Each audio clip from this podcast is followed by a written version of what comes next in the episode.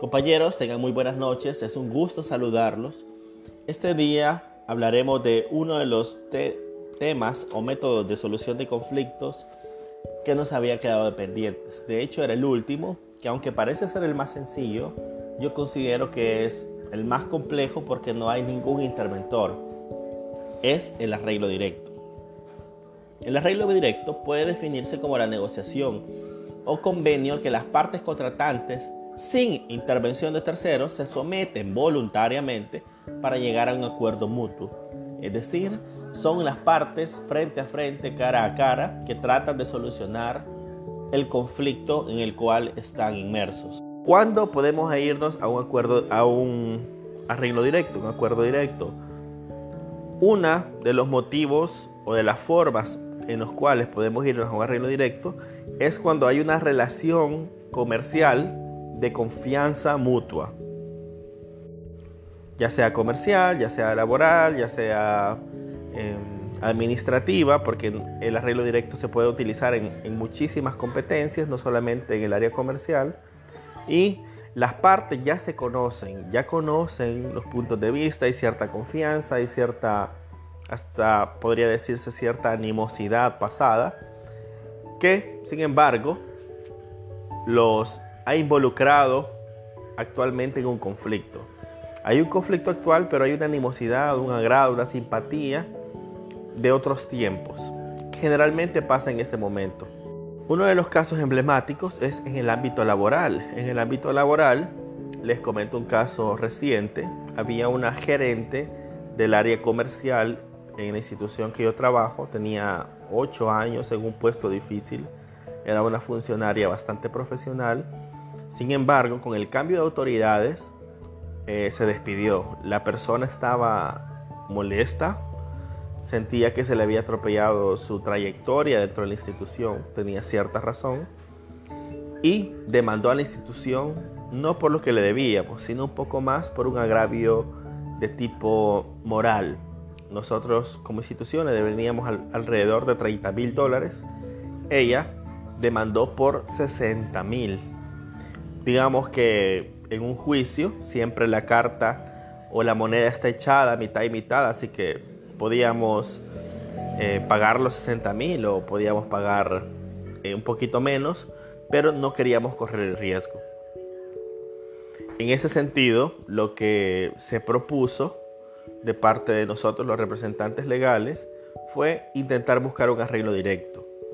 Fuimos eh, un par de funcionarios en, entre ellos mi persona como abogado y otro abogado más y una jefatura que ya le conocía, en mi caso yo no la conocía, pero los otros dos compañeros sí, y debido a ese ambiente de, cordialidad, fuimos, nos disculpamos, eh, le explicamos que básicamente era una situación de índole política que se, que se escapaba de la, del control administrativo de los compañeros, de los gerentes, sino que era netamente político y que no había ningún, ningún inconveniente con ella, que al contrario, se iban a dar recomendaciones para otros puestos de parte del antiguo presidente de la institución y trató de convencérsele de una mejor manera. La licenciada eh, desistió de la demanda y aceptó la primera propuesta de los 30 mil dólares. Esta jugada es riesgosa porque pudo haberse molestado, pudo haberse, pudimos haber dicho algo que le molestaba, algo que, ya ha pasado, que, no le hubiera agradado y al contrario, le hubiera dado más impulso para poner la demanda por los 60 mil. Si acaso hubiéramos cometido alguna imprudencia, dicho algo que no era correcto, etc. Entonces, el arreglo directo generalmente usa esa parte de antigua confianza entre las partes en conflicto o una confianza vigente, pero que para solucionar el conflicto en el que están inmersos la utilizan para acercarse sin ningún intermediario. Otra de las ventajas del arreglo directo es que evitas el proceso. El proceso realizado ante mediador o conciliador, incluso árbitros, en el cual tenés que seguir los pasos que estamos siguiendo en la actividad del, del parcial número 4. Lo que sí es importante comentar del arreglo directo, y aquí aquí uno de los, de los elementos que nosotros vimos en la película Aguas Oscuras, donde Robert Billot se reúne con los representantes legales de Dunlop, creo que era la empresa, se reúne con ellos, hace un arreglo directo, pero una de las observaciones que hacíamos en esa reunión, en ese arreglo directo hecho por las partes, si se fijan, no había ningún intermediario, ningún secretario, mediador o conciliador que levantara el acta y que plasmara las declaraciones de las partes en conflicto. Entonces, en el arreglo directo, lo importante es plasmarlo en un convenio, un, un convenio de arreglo directo o en un acta de acuerdos de arreglo directo. Eso sería lo ideal. Eso es lo, lo, lo que manda el canon a hacer en este tipo de reuniones. Dejar por escrito todos los compromisos a los que han llegado las partes en conflicto.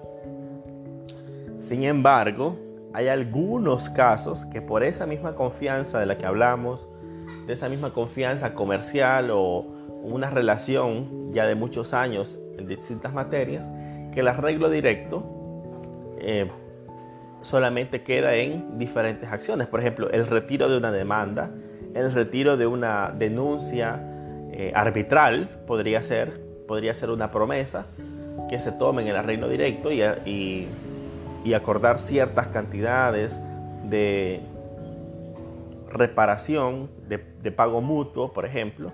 Hay cosas que podrían quedar verbalmente, que se podrían tomar acuerdos así, uno también tiene que tener la habilidad para, para ese tipo de, acuerdos. Eh, porque igual, si, es una relación de confianza, una relación de, viejos eh, socios, y le exigimos la firma del convenio o del acta de acuerdos finales, puede ser que estropeemos la negociación. Así que, como les decía al principio del ciclo, las negociaciones y, la resolución de conflictos no es una materia cerrada por completo, sino que depende mucho de la mediación de nuestras habilidades, de nuestro intelecto, de nuestra inteligencia emocional, que son algunos de los, de los temas que hemos visto a lo largo del ciclo. Pues bien, para concluir, el arreglo directo es una forma de solución de conflictos en la que evitamos un tercero intermediario y en la que las partes en conflicto van y arreglan, tratan de acercarse y tomar los puntos a conveniencia para solucionar o evitar un conflicto mayor en los tribunales. De preferencia, y la regla general como dicta el canon es levantar un acta de los acuerdos tomados en arreglo directo, levantar el acta de acuerdos, también denominado convenio. Muchísimas gracias, esto ha sido el tema de este día.